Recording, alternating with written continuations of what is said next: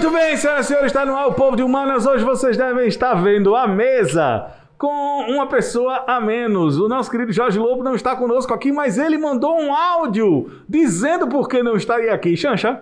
Justificativa de falta do Jorge Lobo. Beleza, Depois, depois eu entro em contato, posso falar agora não, tô no helicóptero. Tá, tá, tá, tá, tá, tá, tá, tá. Foi por causa disso, gente, ele tá viajando. Tô viajando de helicóptero, tá, tá, tá, tá.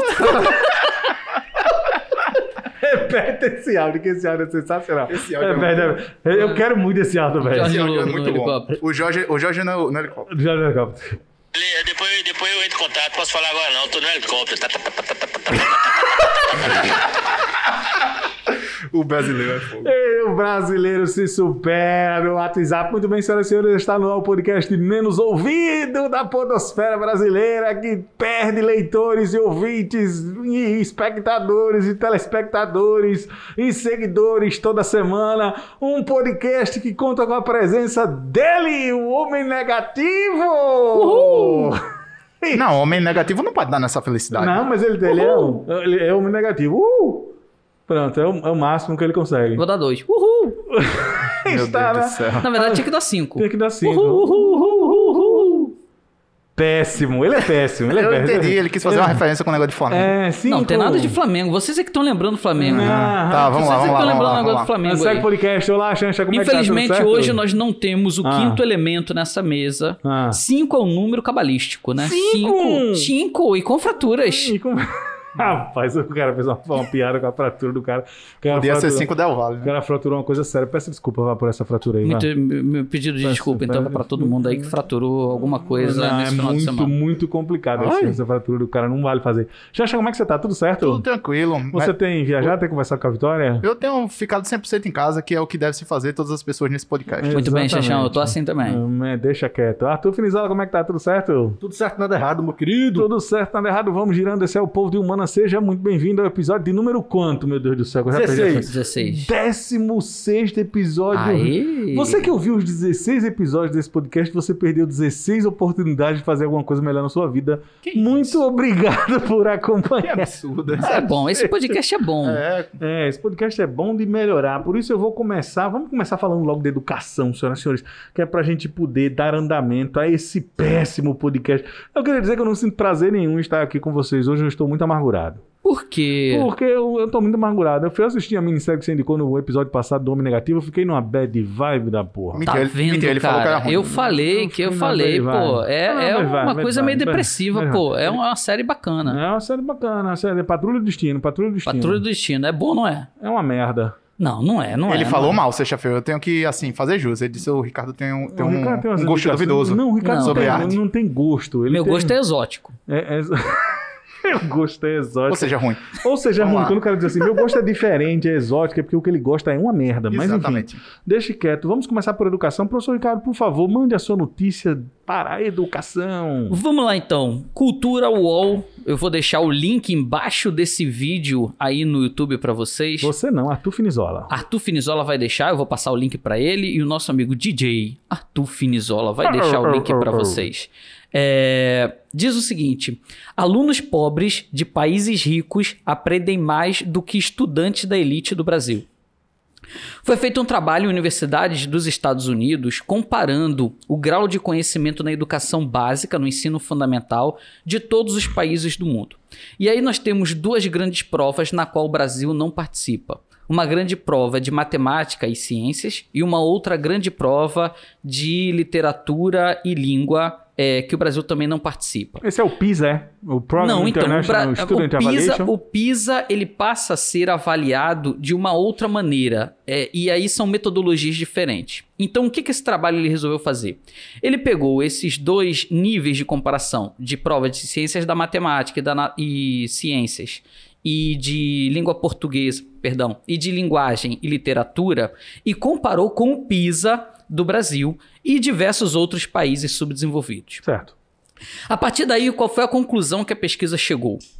Você pega, por exemplo, no Brasil, os estudantes que têm as maiores rendas, eles aprendem 100 vezes mais matemática dos estudantes do que os estudantes mais pobres do Brasil. Então, isso é uma lógica que a gente já esperava, Uhum. né? Então quem tem condições financeiras consegue bancar. Tem mais Só que acesso. quando você faz essa comparação numa escala global, você observa que, por exemplo, é, é o que até a matéria aqui traz co- como exemplo. Nós teremos a Rússia.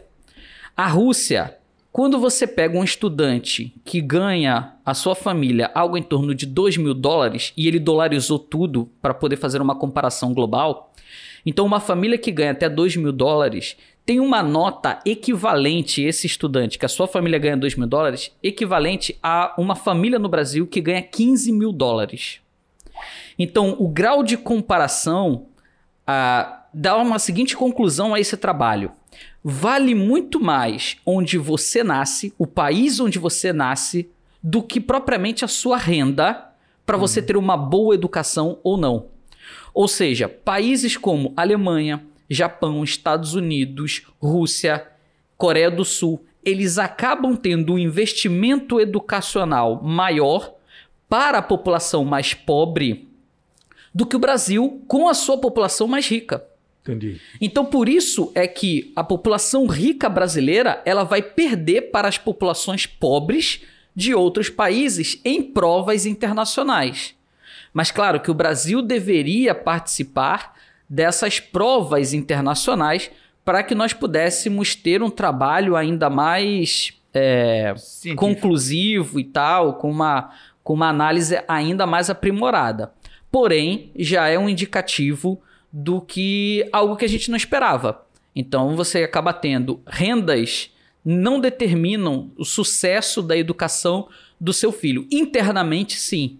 Mas numa compara- comparação em um mercado global, acaba não tendo muito, muita eficiência. Porque ele acaba competindo com populações pobres de outros países e essa população pobre de outros países tem um conhecimento maior do que o do brasileiro. Posso Rico. lembrar um dado do PISA aqui, que, que eu, eu lembro de um dado muito claro do, do Programa Internacional de Avaliação dos Estudantes, que diz o seguinte, que é feito com estudantes de escola pública, né? Basicamente. E eu tenho um dado do PISA que sempre me chamou muita atenção, que é o seguinte.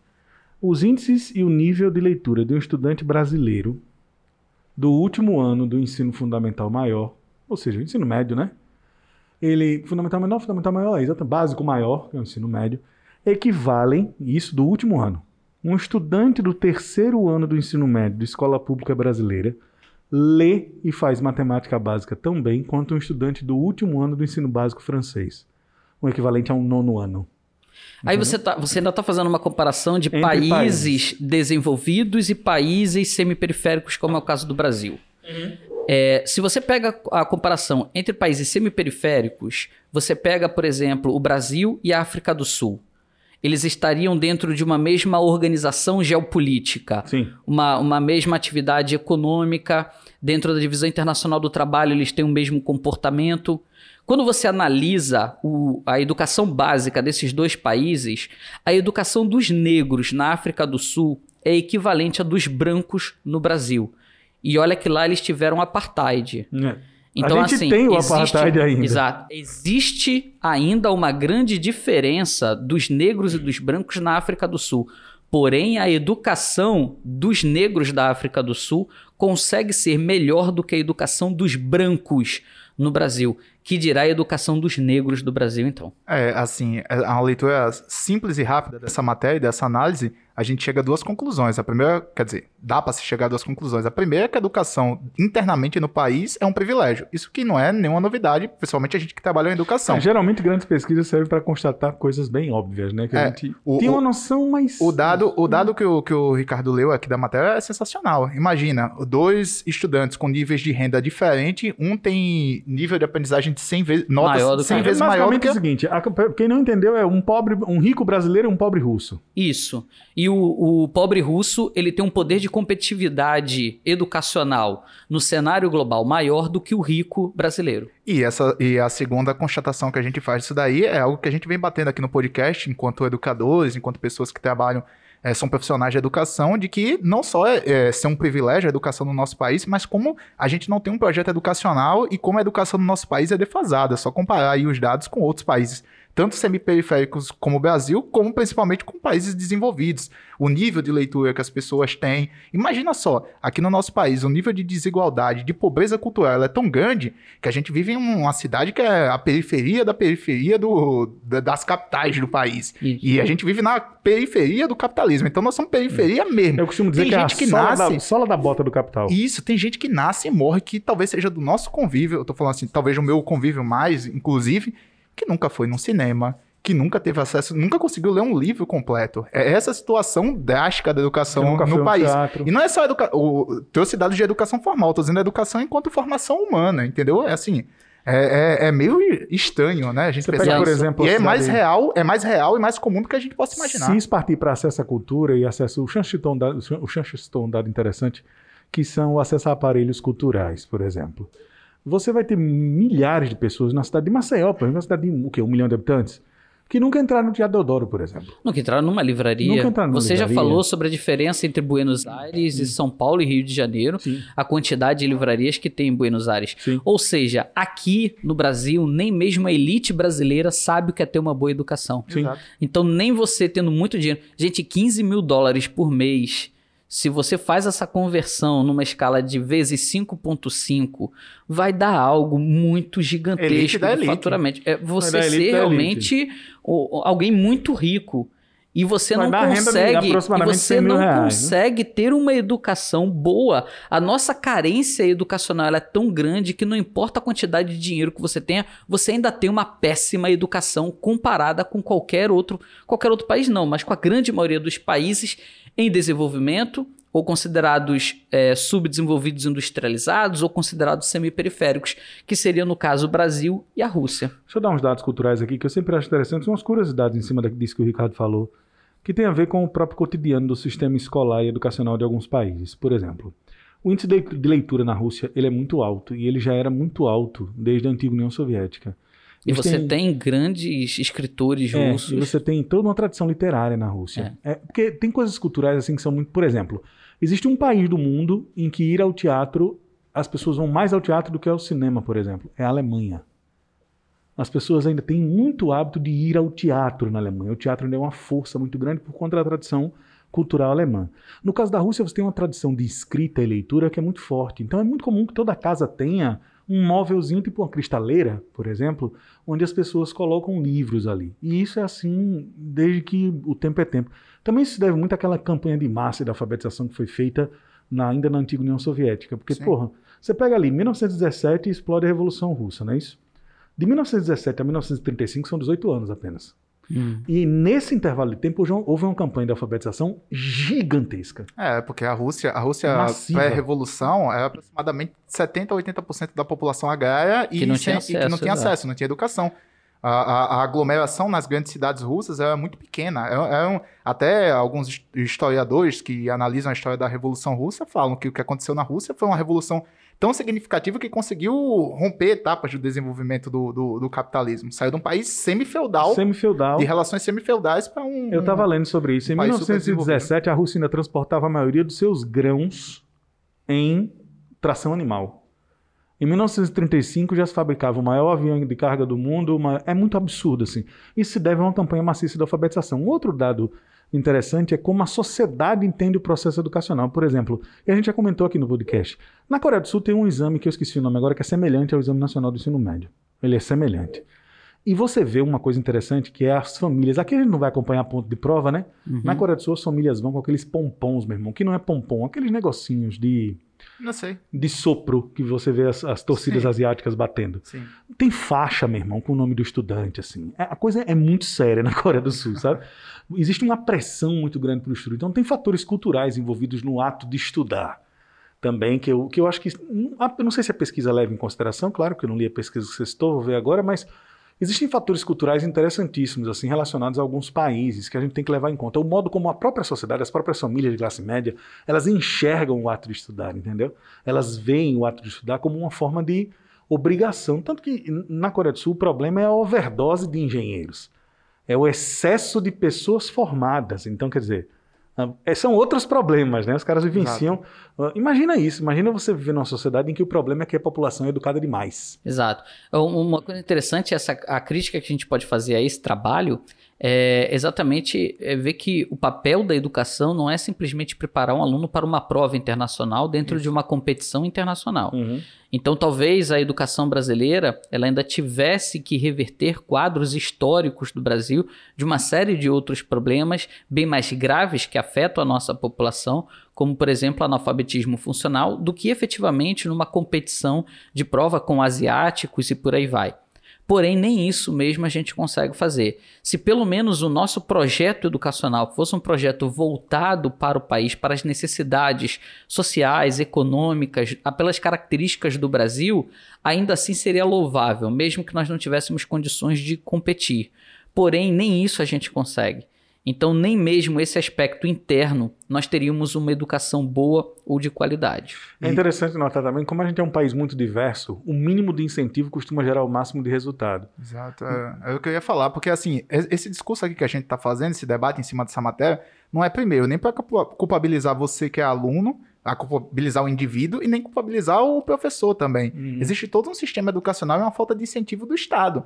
Não adianta. é, um, um- um como, é, como diz a história, uma andorinha só não faz verão. Não é um professor que vai salvar o mundo, nenhum aluno em uma atitude individual. Se não tem incentivo do Estado, um Estado que não incentiva a abertura de escolas, clube de leituras, espaços é, de, de cultura, um Estado que às vezes tem governos como o atual que dizem que filosofia, sociologia, ciências humanas é desnecessário, que nós temos que injetar mais é, é, matemática, matemática e tal. Então, assim, e isso repercute na Essa sociedade. afirmação né? de que nós precisamos de mais matemática ela é uma ofensa até mesmo aos matemáticos do Brasil, porque o Brasil tem resultados em Olimpíada Mundial, Internacional de Matemática, que são absurdos. E E, é um- tem e é Instituto de ofensa- Matemática Pura e Não, Mas Aplicada. principalmente nas instituições públicas. Sim. Exato. O que mostra aqui no trabalho é que a elite brasileira não coloca os seus filhos na, no ensino público. Ele coloca os seus filhos no ensino privado. E o ensino privado, ele é de metodologia de prova, de aprovação, Reprodução de, de técnica, exatamente. Então, quando você tem, você paga para o seu filho poder se dar bem em uma prova, poder competir no cenário global, poder aprender inglês, francês, espanhol, seja lá o que for, você na verdade está pagando para ele fazer essa competição sim no cenário internacional. A educação pública poderia ser voltada para o nosso mercado interno, para os nossos problemas infraestruturais. No entanto, a elite não quer saber disso. A elite quer pagar para ele poder ter um poder de competitividade. Só que nem assim ela consegue. Nem assim ela consegue ser competitiva. Então, esse é o desejo da elite: que o seu filho aprenda matemática mais do que os outros, que o seu filho aprenda ciências mais do que os outros, que o seu filho aprenda literatura mais do que os outros, mas ele não consegue. Dentro, internamente no país, ele consegue ser extremamente competitivo. Só que quando você compara com outras nações, e eu não falei de uma nação central da globalização, eu falei da Rússia, que é semi-periférica. Sim. E não é uma semi-periférica importante como é o caso de uma China, de uma Índia. Uhum. É, é uma semi-periferia em decadência, como é a semi-periferia brasileira. E aí, quando você faz essa comparação, a gente perde, perde muito, perde feio. Xanxa, você tem notícias educacionais? Mande ver. Notícia aqui do dia 19 de outubro: volta às aulas na rede pública do Rio de Janeiro. Teve só 4,7% de estudantes esperados. Uma matéria aqui da seção de educação da UOL que fala. Dentre as escolas autorizadas, ao menos 24 não iniciaram as atividades. 19 na capital, 1 em Niterói, 1 em Mesquita e 3 em Casimiro de Abril. Entre as justificativas estão as faltas de, as faltas de funcionário e de estruturas adequadas para os estudantes. Levantamento parcial da Secretaria de Educação divulgou que 4,7% dos alunos esperados, 3 mil de um total de 63 mil estudantes compareceram às aulas agora no retorno. Quer dizer, abriram a escola, mas não tem nem estrutura, nem funcionário, não tem escola, na verdade. É, na- e nem tem a, a quantidade esperada de estudantes, porque ainda bem, né? As pessoas ainda têm consciência de que espaços de aglomeração em locais fechados, sem um, um- um protocolo de segurança mais adequado e recomendações da Organização Mundial de Saúde, não é o melhor a se fazer nesse momento, né? Algumas pessoas estão achando que a liberação das aulas vai salvar a educação privada.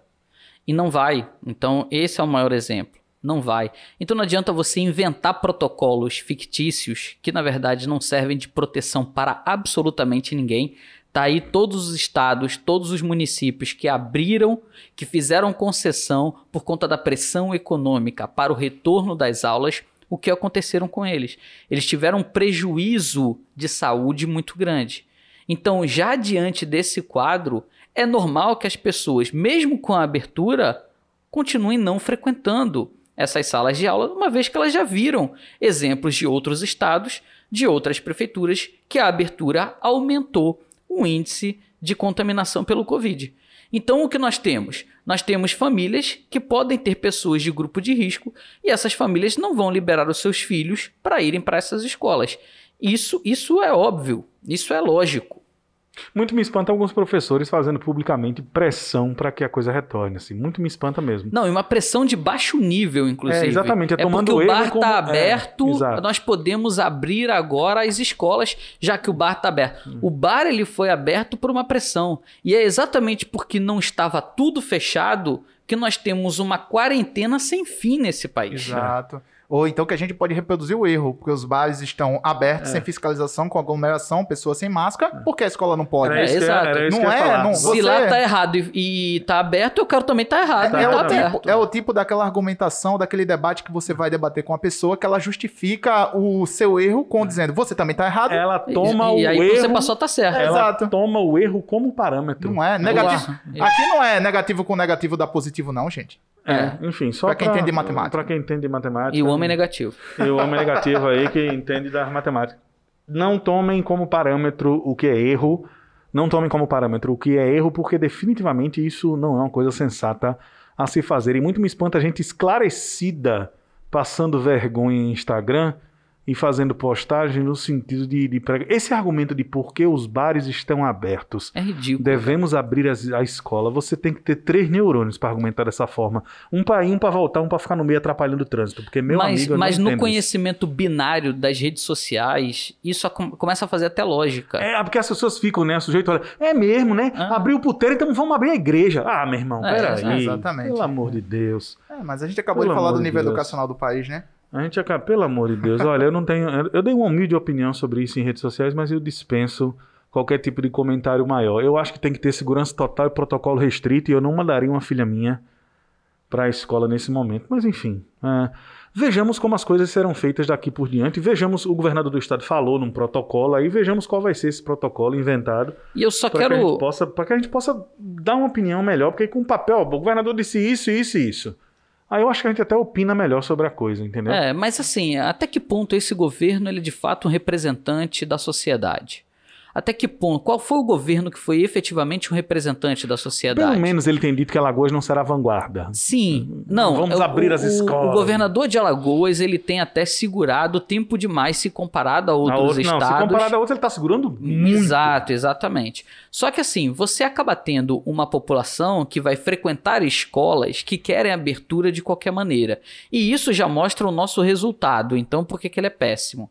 Ou seja, é, se, se um centro educacional já começa a fazer uma análise financeira e diz que praticamente dane-se a vida da população, não coloque o seu filho nessas escolas, não coloque os seus filhos nesses cursos, não estude nesses ambientes. Estude em ambientes em que vão preservar a vida, em que vão fazer uma análise criteriosa para saber até que ponto corre-se o risco de aumentar a contaminação ou não. Isso é o mais sensato. Pode não ser ah, o mais lucrativo, mas é o mais sensato a se fazer. Se botar 100 pessoas na sala de aula hoje, é suicídio. Total, mas é o que aconteceu em, em todos os outros estados. Aconteceram isso. Foi suicídio.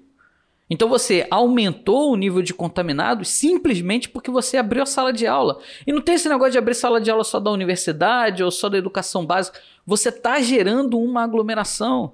E não adianta você falar que não, nessa aglomeração tem um protocolo, porque o primeiro que espirrar lá dentro vai ter uma selvageria, uma briga lá dentro generalizada, porque um tá usando máscara, o outro não tá usando máscara direito. A gente tá vendo isso em aeroportos, a gente tá vendo isso dentro de aviões, em agências bancárias, a, a pancadaria que tá acontecendo por pessoas que querem se dar ao luxo de não usar as máscaras e pessoas que querem cobrar o uso das máscaras. Então, não existe um protocolo efetivo, não existe uma fiscalização efetiva. E exatamente porque não existe nada efetivo que nós demoramos tanto tempo nessa quarentena. Pois, por isso que eu- a, a forma de um dos, do- dos elementos da forma de contaminação e desse negócio de primeira onda e segunda onda no Brasil, ela não tem acontecido. Porque, na verdade, a gente passou vários meses fingindo que estava em isolamento, setores importantes que, que aumentam a proliferação da contaminação do vírus continuaram abertos, ou semi-abertos, ou sem fiscalização, e a gente continua numa década. Cai o número de, de mortes, aumenta o número de mortes. Mas vocês estão vendo que está meio que estabilizado, entre 300 e 500 pessoas nos últimos, nas últimas semanas. Por que não teve um grande pico e uma diminuição? Porque no Brasil isso nunca se efetivou. E na prática é o que continua acontecendo. E a gente tá vendo a segunda onda acontecer na Europa com força agora. Exatamente. E foi- eles respeitaram a Exatamente. quarentena. Aqui não. Então aqui nós não vamos ter uma segunda onda após o término da primeira.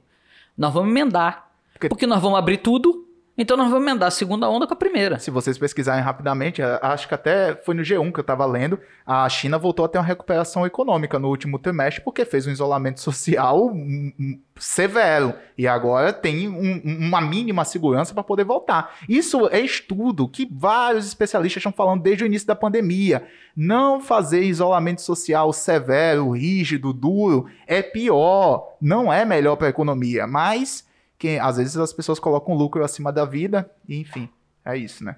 Muito bem, senhoras e senhores. Mais alguma notícia sobre educação ou partimos para o próximo tópico? Partimos. Vamos, partimos para o próximo tópico. Vamos para notícias, notícias, notícias. O podcast Povo de Humanas é um oferecimento de ausências de Jorge Lobo, aquelas que pouco são sentidas. Ele está no helicóptero. Olha só, senhoras e senhores, eu queria mandar um abraço aí para todo mundo que nos ouve, para todo mundo que nos vê. Um grande salve, salve, melhor dizendo, um grande salve para todos e vamos em frente. Você é sempre muito bem-vindo. Comente seu comentário, efetivamente será lido, até porque não são muitos. E o Ricardo E não vai dar muito trabalho não vai gente fazer essa curadoria, né? para a gente, para fazer essa curadoria. Seu comentário será lido, será levado em consideração, principalmente se você fizer algum comentário ofendendo o ânimo do professor Ricardo, ou os isso? defeitos fonéticos do professor ver. ou os delírios do, do professor Jorge isso. Lobo, ou os comentários espirituais de Arthur Finizola. Olha, senhoras e senhores, vamos em frente, dessa vez com aquela vontade de não falar de futebol hoje, apesar de que, senhoras Cinco. Cinco o quê, meu irmão? Cinco o quê, meu irmão? Que mano é cinco? Olha só, nós vamos para notícias. O podcast Povo de Humana gira notícias com meu amigo Jason Chanchão. Pesquisa de boca de urna apontam vitória em primeiro turno do candidato de Evo Morales na Bolívia. Notícia que saiu no El País, é a publicação em todos os sites, inclusive a própria oposição ligada aos golpistas bolivianos que deram um golpe na última eleição, que foi uma eleição polêmica, de fato, que aconteceu na, no, na terceira, foi quarta eleição do Evo Morales, não lembro exatamente, teve todo um, um trâmite que fez com que um, um setor se colocasse e desse um golpe, na verdade, e depusesse o, o Evo Morales e representantes do governo. E teve um governo interino, durou aproximadamente um ano, tiveram novas eleições, e este é oficialmente, na data de hoje, que a gente está lendo, hoje é dia 19 de outubro, à noite, apurações extraoficiais mostram Luiz Arce do Mais, que é o partido do Evo Morales, com 52,4% dos votos contra 32,5% do ex-presidente Carlos Mesa. Então, temos notícia que existe um- hoje uma vitória na, na Bolívia de um setor democrático que tomou um golpe e ganhou as eleições em primeiro turno na, Vão nas deixar? urnas. Agora, a luta é se vai ter posse ou não. Mas, pelo menos, a oposição até o momento já se pronunciou que aceita a derrota. Olha que, que, que louco, né? A gente tá vendo a democracia que a galera diz: não, eu aceito a derrota. Eu perdi nas urnas, mas eu vou aceitar. Dessa vez eu não vou dar golpe. E essa é uma das eleições que estão acontecendo agora nesse período, nesse trimestre de final de ano. Tem as eleições dos Estados Unidos agora no início de, de novembro. E também tem as eleições municipais, que também é uma eleição aqui no Brasil que é transversalizada com um tema nacional de apoio do atual governo, enfim. É esse o cenário aí da política aqui na América. Boa. É, Ricardo a-. A Bolívia é um dos países mais pobres do nosso continente, inclusive considerado pela ONU um dos países que você não deve visitar. Então a gente, eu não, nem entendi muito bem o porquê que não se deve visitar a Bolívia na época de Evo Morales, quando eu fiz uma viagem para lá de sete dias pela cordilheira boliviana. Ah, esse país ele sofreu uma série de guerras e conflitos que foi perdendo cada vez mais acesso ao escoamento da sua produção. Então ele perde o território do Acre, ele vende o território do Acre para o Brasil.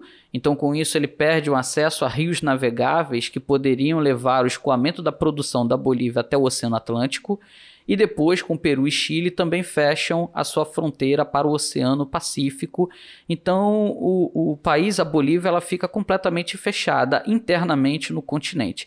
E por isso, uma população muito pobre. Já foi tema de redação, inclusive, ah, os migrantes bolivianos dentro do território brasileiro. É, que fazem serviços análogos à escravidão, principalmente em São Paulo, em semi-indústrias e indústrias de garagem e tal.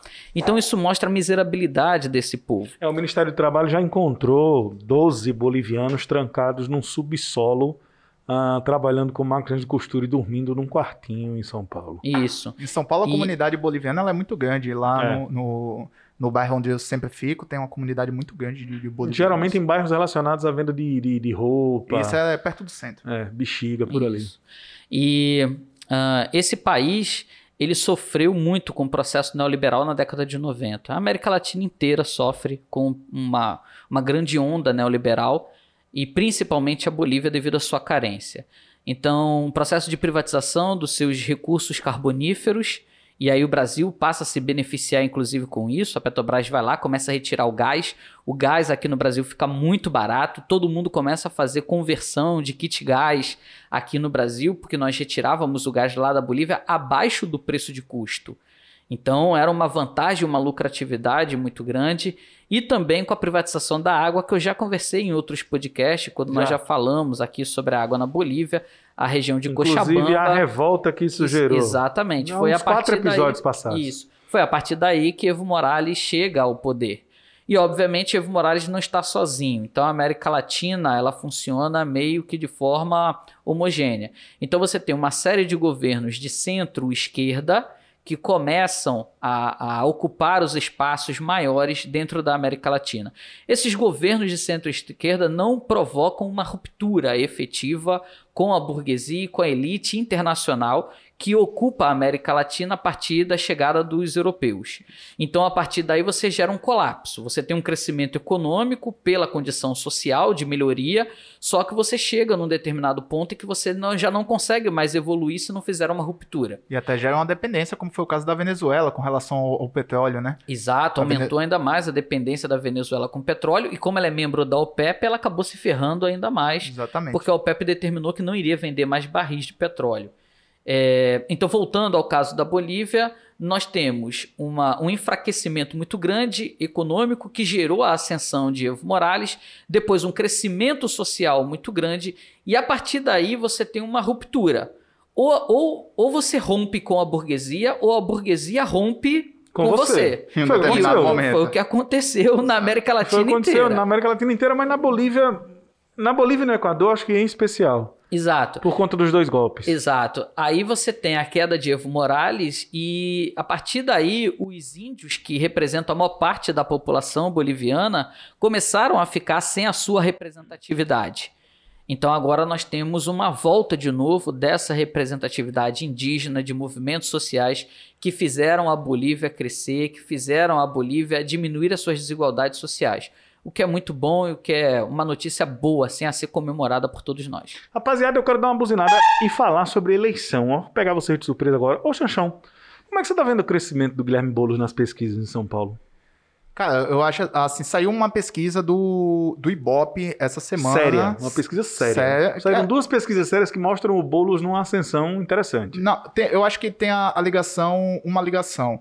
É, um tema central que o Boulos pegou lá em São Paulo, que é o tema de enfrentamento direto, direto com o governo federal. Primeiro, porque ele foi um candidato a prefeito, e segundo, porque ele escolheu isso como um tema, porque existe um nicho é, a qual ele queria disputar. Hoje ele tá, é a candidatura que mais cresce em São Paulo, tem aproximadamente 12% no Ibope. Agora também tem uma coisa interessante no meio de tudo isso, saiu uma pesquisa também do Ibope com relação a ao o grau de popularidade do atual governo. Não sei se vocês chegaram a ver isso. Não. 40% da população é, colocam o governo Bolsonaro como ótimo ou bom. Em São Paulo, Não, no Brasil. no Brasil. E 23%, salvo engano, 23 a 26% como um governo regular. Ou seja, nós temos 60 e alguns por cento de pessoas no país que minimamente concordam com algumas medidas do governo. Fizeram em várias capitais. Aqui em Maceió é uma das capitais do Nordeste onde o governo Bolsonaro tem mais aprovação. Salvo engano, 40, 42%. 42% de ótimo ou bom, só perde para João Pessoa, que tem 43 a 44%. Perguntaram na Ponta Verde, perguntaram.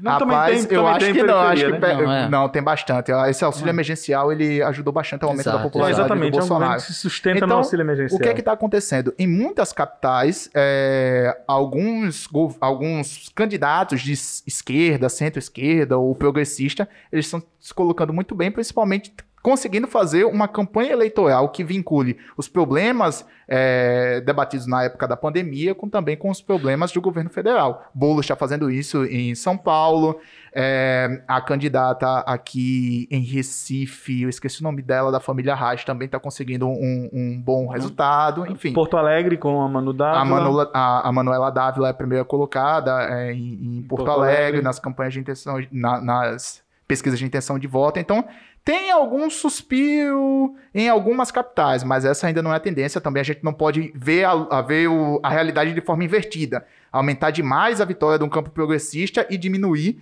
do, de um campo de direita, do- porque essa própria pesquisa do Ibope, ela mostra um aumento do setor liberal da direita tradicional em oposição ao, ao bolsonarismo em várias capitais do Então, país. era- eu queria tocar nesse ponto também. Direita tradicional não é o bolsonarismo. Exatamente. Algumas pessoas confundem isso. Eu- do mesmo jeito que, que quando o PT dominava daquele jeito, as pessoas começaram a associar a esquerda ao PT propriamente, isso foi prejudicial para o debate político. Agora as pessoas começam a associar a direita ao Bolsonaro propriamente, e isso é prejudicial ao debate político também. Exatamente. Aí eu vejo isso de, um- de uma maneira muito interessante, assim, porque o brasileiro ele não compreende, é, ele é, é binário mesmo, ou é preto ou é branco, ele não compreende os tons e semitons que a política pode ter. E isso, para mim, é uma das faces do analfabetismo político brasileiro, essa incapacidade de Não, perceber mas não é certas só nuances. brasileiro, não. Aí você vai nos Estados Unidos e você tem o mesmo comportamento. É, mas lá tem uma tradição Você vai na de- Europa, de, de você tem o mesmo comportamento. Mas no Brasil tem essa essa Olha a ascensão essa que a extrema-direita teve na Europa agora recentemente. Olha a França, Sim. Se com vo- votos eh, de políticas xenofóbicas, de extrema-direita A Le Pen e tal. quase ganhando e tal. Exato, Não, com a tô- saída, e- inclusive, e se Le Pen você- se vencesse, iria sair da União Europeia. Exato. A França iria sair da União Europeia. Então você tem um retrocesso de movimentos de inclusão, sejam eles econômicos, sejam eles sociais, e você parte para o nacionalismo fundamentalista.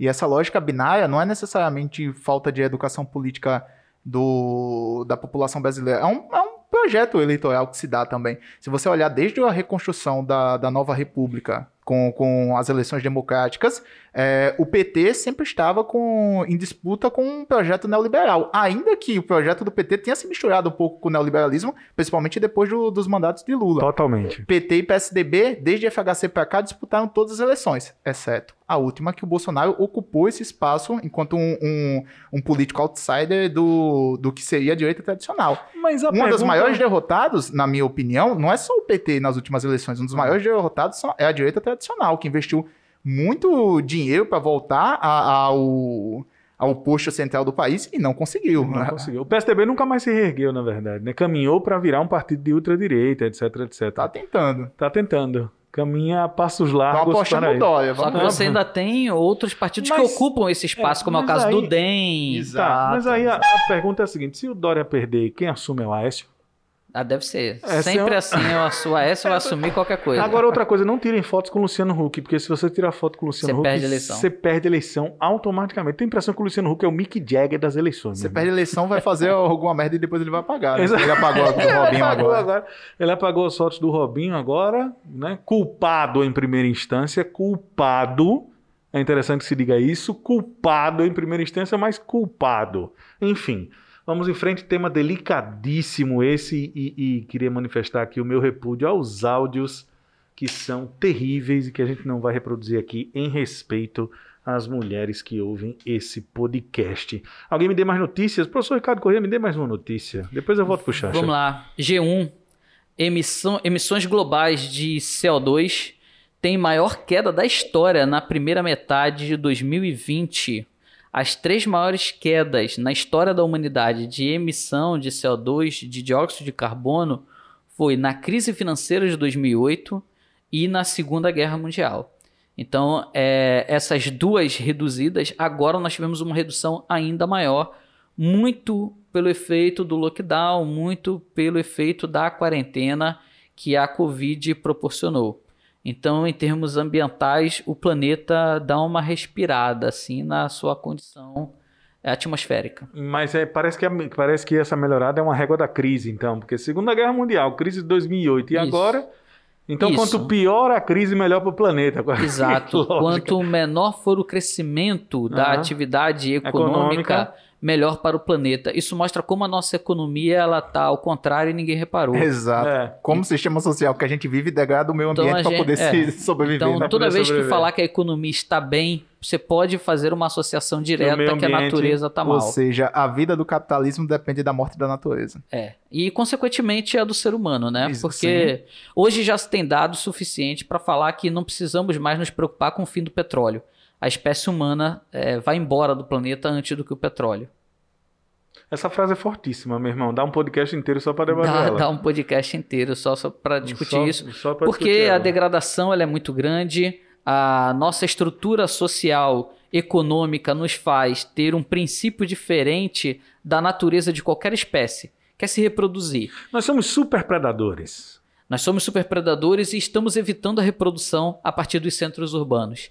Então, os centros urbanos diminuem a taxa de natalidade, ao mesmo tempo, a gente diminui a taxa de natalidade para não termos muitos filhos, para a gente manter um padrão de vida elevado, e um padrão de vida elevado significa dizer consumir muita coisa.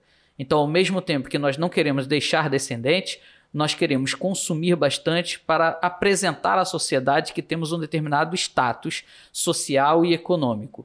Então é isso que está mutilando a natureza de uma maneira em geral e é exatamente isso que promoverá o desaparecimento da espécie humana. Agora- Não será um meteoro, não será um apocalipse zumbi ou alguma coisa assim. Mas é mais fácil imaginar o apocalipse zumbi do que o fim da degradação do meio ambiente. Assim, é, muito mais tem fácil. um negócio chamado indústria cultural que introjeta isso na nossa cabeça, né? Existem mais filmes sobre o fim da, da, da humanidade por um meteoro, uma catástrofe, É. uma tsunami que acabe com toda a humanidade, do que necessariamente o próprio processo de degradação ambiental que os seres humanos, ou melhor, o sistema social que a gente vive, É porque historicamente a natureza é sempre algo que você precisa dominar. Na né? verdade, que o eu homem acho, precisa na verdade eu dominar. acho que o Exato. mundo já acabou em 2012 e a gente tá aqui só fazendo firula. Quem ficou aqui já tá pagando. Quem ficou aqui já tá pagando já os é um pecados. inferno Isso aqui já. já é um inferno. Eu, eu, particularmente, eu tenho a impressão de que esse podcast é uma espécie de purgatório.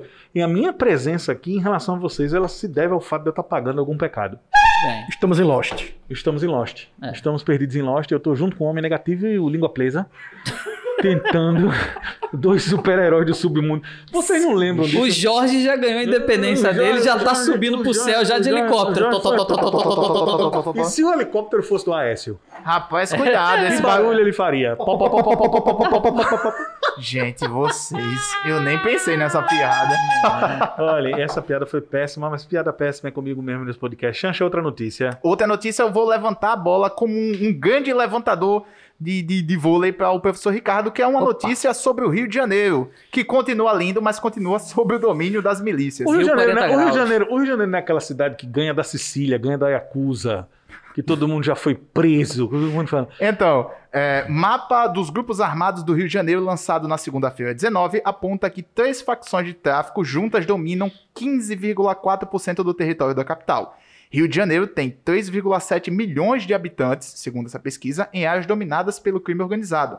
Milícia, milícia controla 57% da área da cidade, diz o estudo. A milícia controla 57% do Rio de Janeiro. Mas eu já falei isso em outro podcast. Mas aí tá somando, com, mas aí tá milícia somando hoje- com Brasília, porque Brasília entra na porcentagem aí. Então, a milícia hoje é o maior crime que existe dentro do estado do Rio de Janeiro frente ao tráfico de drogas.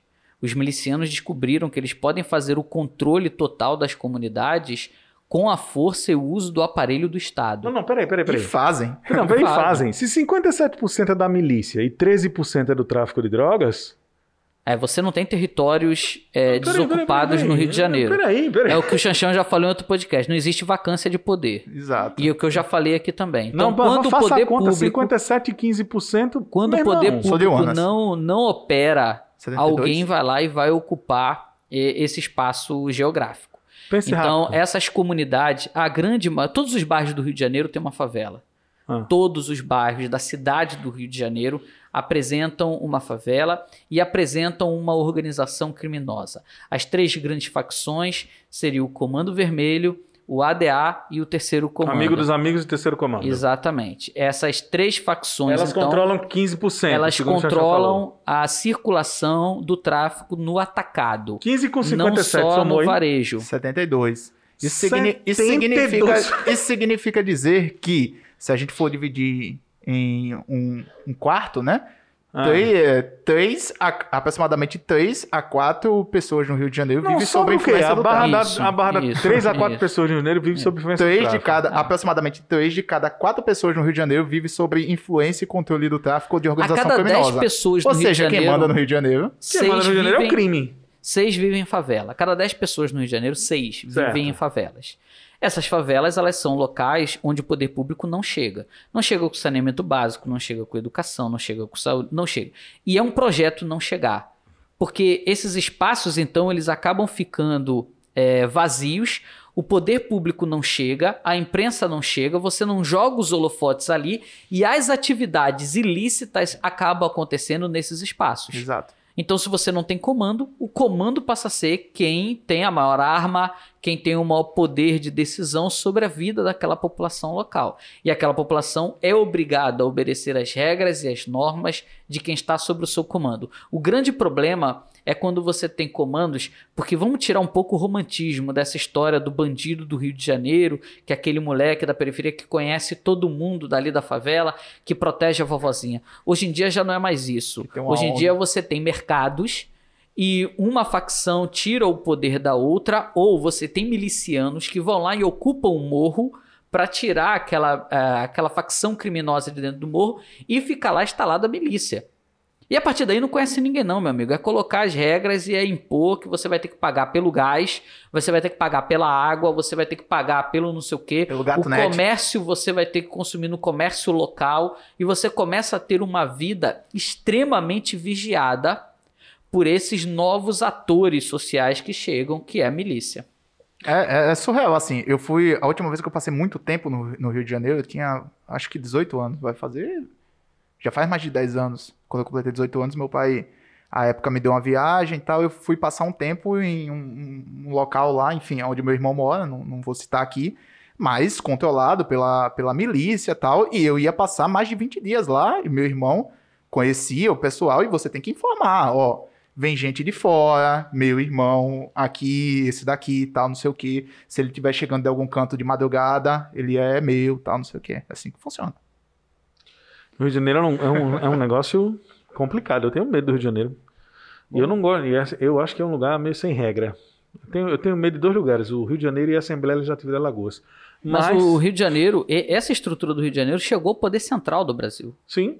Essa galera chegou. Não, no Rio de Janeiro você não ganha eleição sem a anuência do sistema, né? Exato. O sistema elege as pessoas. Esse podcast encerra as notícias e parte para dicas de Entretenimento. entretenimento, senhoras e senhores. Arthur Finizola, quer começar a dica de entretenimento? Pode ser, pode ser, pode ser. Arroste. Rapaz, eu tô assistindo The Boys. The Boys é foda. Meu irmão, The Boys é aquela série, Eu bicho. tô achando que você mandou, porque se fosse pra assistir, eu fui assistir a que o Homem Negativo mandou, uma minissérie. Homem negativo. é E The bom. Boys, como é que tá? Tá gostando? The Boys eu tô gostando demais. Meu irmão, O rapaz. que, que se é- trata essa série? É o seguinte, a premissa é, e se os heróis fossem filhos do puto? Filho capeta. Boa, gostei. Os canalhas. Se eles fossem os canalhas. os canalhas. Aquilo que, a- aquilo que a Globo não mostra. Aquilo que a Globo não mostra. Meu irmão, o negócio é punk, cara. Começa assim, é- é só, só o trechinho, início, início. O spoiler inicial. E a cena é essa mesmo, é espetacular. Casal de namorado, fazendo planos, Ah. super apaixonados pra vida, e daqui a pouco...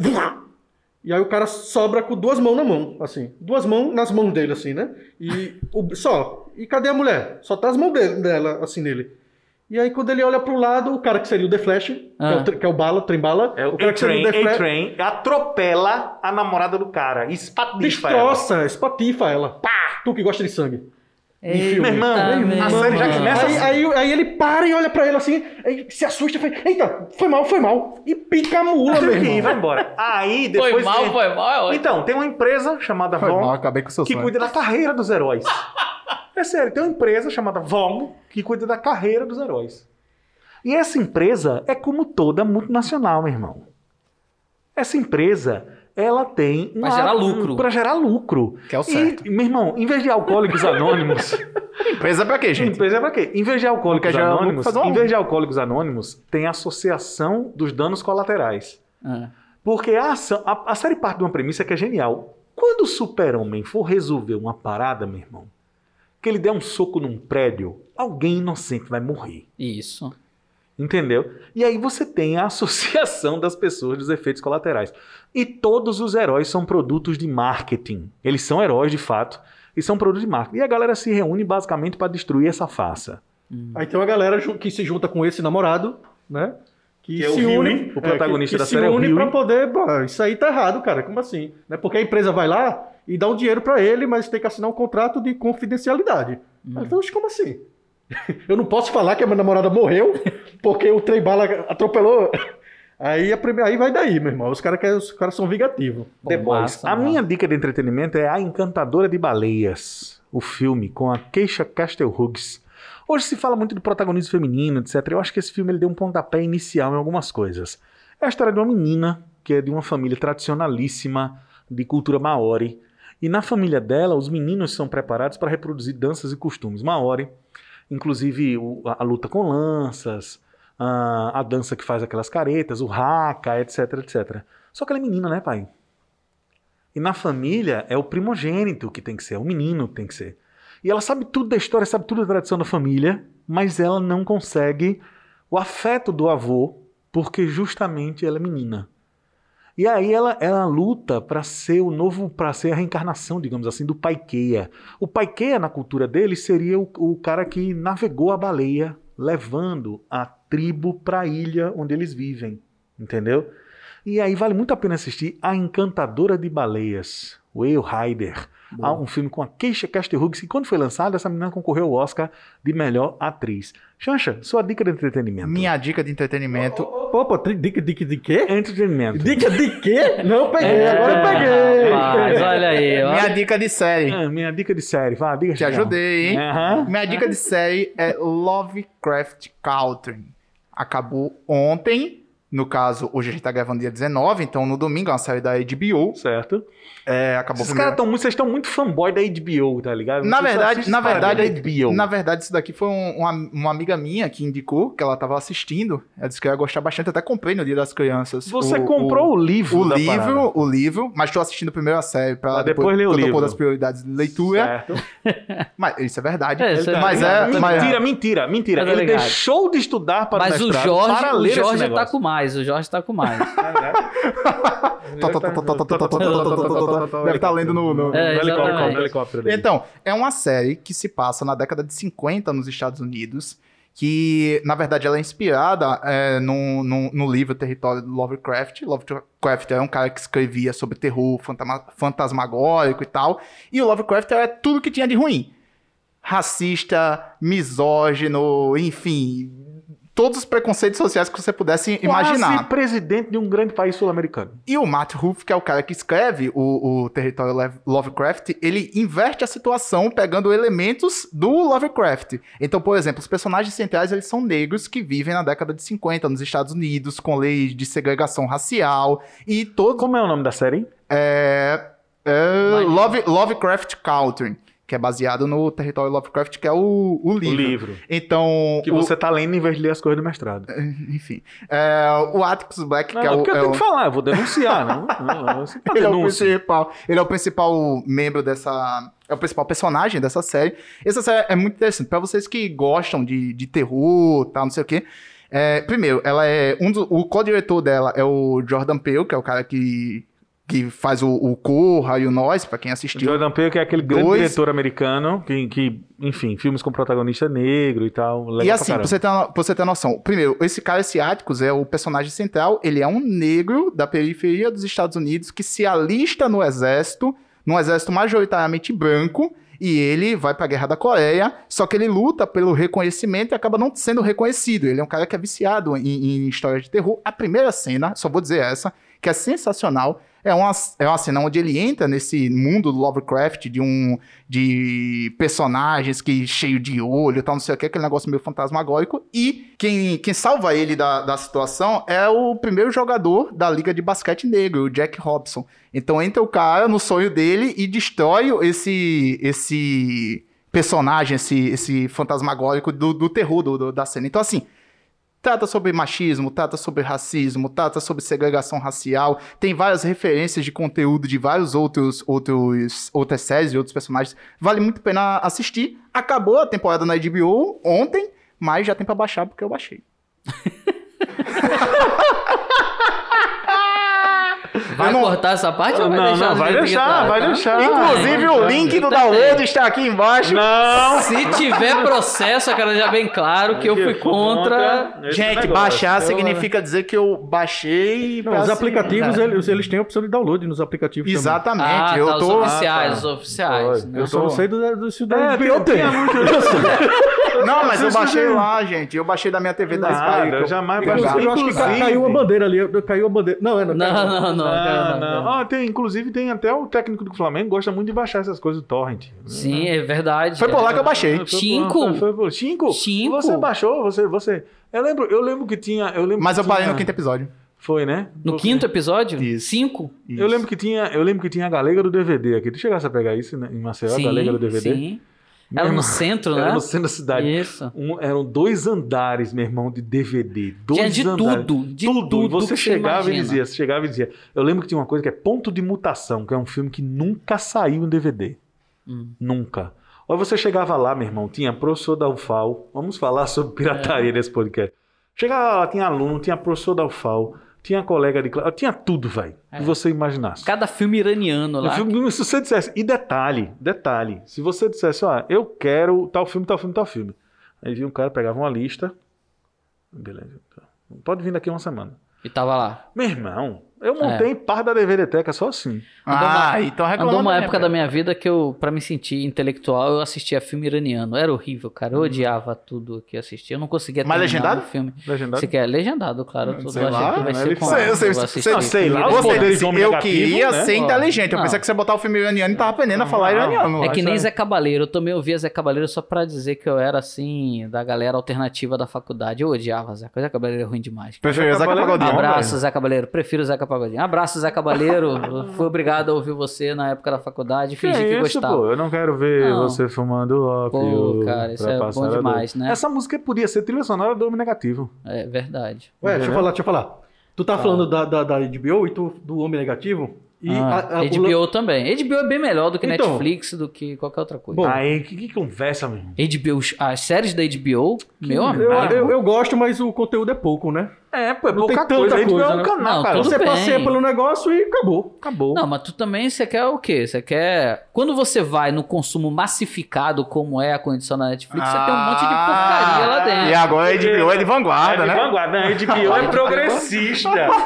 Não, porque a HBO Não, é ninguém a falou América- isso. Não, mas mas a HBO ele tem- Netflix é uma negativo, a HBO é Quem positivo. comanda? Quem é o dono da HBO? Noam Chomsky. Não, ah, não, vai. mas aí, Tito. aí Tá, é tá, a gente uma sabe que- qualidade a gente maior sabe que tem um nível de qualidade, Isso, a gente sabe isso, disso. tá. né? A gente não, me bota fora desse HBO, time. mas deixa eu falar. O Isso, HBO. fala você. é, é, a DC, a DC, a DC tá fazendo é, parceria, Parceria com a com a HBO, HBO, né? sim. Então por isso que tá chegando aí umas É séries, isso. umas coisas, né? Da mesma forma que Então, a- Patrulha do Destino é exemplo a, a Disney, a HBO. Disney Patrulha do Destino é muito a Disney Plus tá pra vindo, caramba, a. Disney Plus tá vindo e vai trazer as, as, as paradas da Marvel, né? Então a DC ficou, e aí, eu entro onde? Netflix, Amazon? Aí os caras, não, vamos entrar na HBO.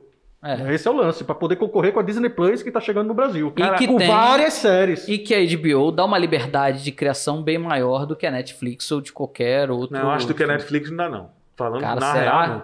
Por quê? Por conta da variedade, meu irmão, de produções de Netflix. Netflix é série alemã, Tanto que É tem um bocado de coisa ruim também. espanhola, mas tem um bocado de coisa ruim em todo canto. E não, aí se tem coisa ruim é porque existe. Só não tinha coisa ruim na banca da galega. é isso que tá defendendo. Na banca da galega. Não, na Galega DVD não tinha coisa ruim, tem não. coisa pô. ruim, se O tem coisa ruim é problema porque da tem liberdade pra DVD, fazer, é isso que eu tô dizendo. Exatamente. O problema da Galega DVD é que a Polícia Federal atrapalhou o processo. Bom, minha dica de entretenimento. solta. Breaking Bad. E aonde? Ah, tá onde? Tá onde? Tá onde? Melhor Tá na série Netflix. da história da humanidade. Finalmente. Eu já que assisti cinco vezes. Eu assisti umas 10. Eu ass- tem alguns episódios de Breaking Bad que eu assisto só de tara. Você sabe de cor assim só de o, o, tara. o eu texto. assisto Eu quero que você diga meu nome. tara. Diga meu nome. Say my name. O episódio Você da meu música. nome. O episódio da música. O episódio, da, música, é o pior episódio, Arthur, da série inteira. o episódio da música é o pior episódio da Os série cara inteira. Foi viajam, meu eleito o pior episódio da série Só inteira. quero que vocês saibam que quando eu Se bater na você- porta, eu sou o perigo. Exatamente. É. Meu irmão, olha, tem falas icônicas. Se você Inclusive, não- Inclusive, ó. Aquele Inclusive, episódio, o episódio não vai falar você, pô. Você não vai Bicho, falar. falou de, de Eu, cabelo. eu trouxe a, a dica, você nunca trouxe a dica de como, é, como é o Bad. nome lá do cara do cara traficante do, do- do restaurante lá de frango? O, o do traficante do restaurante de frango? É, Sim. e agora? E aí? Não. Então, ele tá no The sabe. Boys. Aquele ator tá no The Ele Boys. tá- ali, é segunda o temporada, hein? ali é o Giancarlo, Segunda temporada. ali é o Giancarlo. Esposito. O nome do ator é que Giancarlo Fisichella. Aí é o piloto de Fórmula 1, ignorante. O nome do ator, o nome do ator é Giancarlo Esposito. É o Gustavo Frings. O dono, o Gustavo Frings, que é dono de Los Pollos Hermanos. Era isso que eu queria lembrar. E o Juan Entendeu? Pablo Montoya. Juan Pablo Montoya É nome do traficante. é nome de traficante, não, Bota nome de isso. piloto de Fórmula 1, cara. Eu sei que é o Montoya. Meu irmão, esses caras são foda. Falar nisso, Fórmula 1 é esporte? Fórmula 1 é esporte, eu vou falar hoje na sessão de esporte sobre Fórmula 1. Fórmula eu só 1 é queria completar aqui, chatíssimo. eu só queria completar Mas aqui deixa eu- minha mas- dica. não, né? Não, deixa eu Breaking perguntar Bad uma é coisa. legal pra caramba. É, Porque diga. o pessoal começou a se manifestar, eu acho que não ficou claro. Tá onde esse. esse... Tá na Netflix, isso HBO. mostra que isso Ah, mostra tá. que eu não tenho preconceito com a Netflix. Ah, isso mostra que a minha crítica ela é feita levando em consideração também Hoje, as coisas boas que existem os dentro da diretores e Netflix. criadores da Netflix podem dormir Podem dormir tranquilo, porque o Ricardo não tem nada contra. a galera, Netflix. relaxa. Ah, é, o Ricardo aprovou o Netflix. Eu tô, é, Nossa, tem a minha gostou. chancela, pessoal. Não Nossa. precisa se preocupar. Então, assim, quando você assiste Breaking Bad Netflix, aparece lá no cantinho assim, aprovado pelo homem negativo. Meu irmão. Me sem paciência pra esse podcast eu tô hoje. Eu Olha, tô não posso emocionado. conversar com vocês não, que eu tô no helicóptero. Cenas icônicas de Breaking Bad. Cê- vamos- Esqueça o Ricardo. Ah. Cenas icônicas. quando o Hank descobre. Quando o Hank descobre que a- o cara que é o familiar dele é o traficante. É o traficante. Bicho, ele contou a série aqui, velho. Corta isso daí, velho. Spoiler, bicho, spoiler. Gente, Alguém não. Ricardo, presta atenção. Você tá indicando um negócio que todo mundo assistiu. É a série mais assistida de todos os tempos. Então é impossível que você que tá ouvindo esse Será? podcast, se você não assistiu Breaking Bad, você tá errado. você tá errado, velho. Você não devia estar fazendo. Desliga Não, o tá podcast. errado, tá errado. Esqueça o podcast e vá agora assistir a série que o Homem Negativo indicou. Porque eu- agora preste atenção nas cores, viu? Porque os personagens têm cores. Isso. E tem toda uma teoria das cores por trás. E preste atenção. Cor escura é maldade. E preste atenção, cor escura é maldade, cor marrom é transferência de humor, cor amarela é empoderamento, riqueza, todo personagem tem amarelo. Preste atenção nas atuações espetaculares do Tuco, o traficante, que é espetacular, e o Giancarlo Esposito, que ganhou um M por conta dessa porra. E do que é advogado que o também, que fez, foi tão bom que Então, teve uma série só Better Saul, que é espetacular também. Meu irmão, tudo do universo Breaking Bad. A casa em Albuquerque, onde jogam a pizza. É, tem Virou, curiosidades. virou... Virou ponto É, turístico. mas não só a casa. A casa, o Lava Jato Tudo. É um... e a fronteira quádrupla também no final do filme, que ela É. joga a moeda pra decidir em qual estado... Em qual estado vai. Tá ligado? Meu irmão, o negócio é o seguinte, velho. O negócio é o seguinte. Terminou, Breaking Bad Ricardo? é espetacular. Terminou não. Terminou não. E nem vai terminar. E nem vai terminar. Uma coisa que eu queria falar sobre Breaking Bad é que é um mesmo grupo de atores. Tá ligado? Esses caras. Esses caras são foda, velho. Não O quero cara se falando. empolgou, velho. Deixa o cara O falar. cara se empolgou. É um, não, é um mesmo grupo de, de produtores. Eu não vou deixar o Ricardo falar, não, vou não. Pegou meu texto aqui do o podcast. Eu vou pra ele, Olha, vai. Tem, uma, tem um Vai, polo. Eu ia falar sobre um polo de produção cinematográfica americano que é deslocado de Las Vegas e que é deslocado de, de Las Vegas, não, de, de Los Angeles, que é deslocado da Califórnia. Que é o polo de Albuquerque. Se você assistir, por exemplo, os filmes do Richard Linklater, como Boyhood, por exemplo, você vai perceber que os atores são compartilhados com Breaking Bad. Sacou? Essa é a lógica. E aí o que acontece? É um polo do cinema americano. O cara tem uma escola de cinema, um lugar que não fazia, não produzia tradicionalmente cinema, passou a ser um polo de produção cultural graças ao trabalho cidadão de um diretor que resolveu abrir uma escola de cinema, que é o Richard Linklater. Sacou? Bom, é basicamente isso que eu queria falar. É, mas Boyhood é chato pra caralho. Bom- Mas não tem só Boyhood, né? Duas Tem- horas e meia de filme do. Não, do A família foi duas horas e meia de um filme que foi gravado em 10 anos, porque tinha que esperar os personagens crescerem de verdade. Ele queria, explorar, ele queria explorar o crescimento das pessoas de verdade. Mas não é só isso, não. Antes do amanhecer, antes do pôr do sol. Tem, os um, filmes que tem um tem. episódio do Simpsons que é assim também, né? É, os é sério, o cara É. fazendo documentário com a família de tempos família em tempos. De tempos em tempos. O que acontece é que tem o Ethan Hawke, ele gosta, é um diretor que gosta muito do Ethan Hawke, um ator americano. Enfim, velho, como é o nome daquele filme, Arthur, que a gente gosta muito? Como é o nome daquele filme? É tu mesmo, tu vai saber. pra Aquele nome mim, daquele filme que a gente gosta mim, muito. qual é o Que a gente nome? assistiu junto. O cara- o cara- é só o cara dizer o quê. Google? É só o cara dizer o. Google? Que brotherage? Não. É só o cara dizer o quê, Google? Aí o cara vem perguntar pra mim, vai. Porque eu sei que você vai lembrar, porque você assistiu logo no começo comigo. Taxi Driver. Que Taxi Drive, o quê? Pulp meu Fiction. Pulp Fiction, o quê, meu irmão? Mas. Waking Life. Tu não lembra o nome do Wake Waking Life, Life? O Waking Life que é da me- do mesmo grupo. E tem um homem duplo que vem depois, na mesma, da O mesma Waking. Life da mesma pegada do Homem Duplo. Já assistiram Waking Life? Tem uma série na Waking Amazon, na mesma pegada do Wake Life. Então, Waking vou lembrar Life. agora, tira da tomada o homem positivo aí. Porque o homem negativo Bora, passa, que não passa, tem passa. cultura. Sabe aquele cara unilateral que só sabe geografia? É Ricardo Corrêa. Chato pra caralho. Chato pra caralho.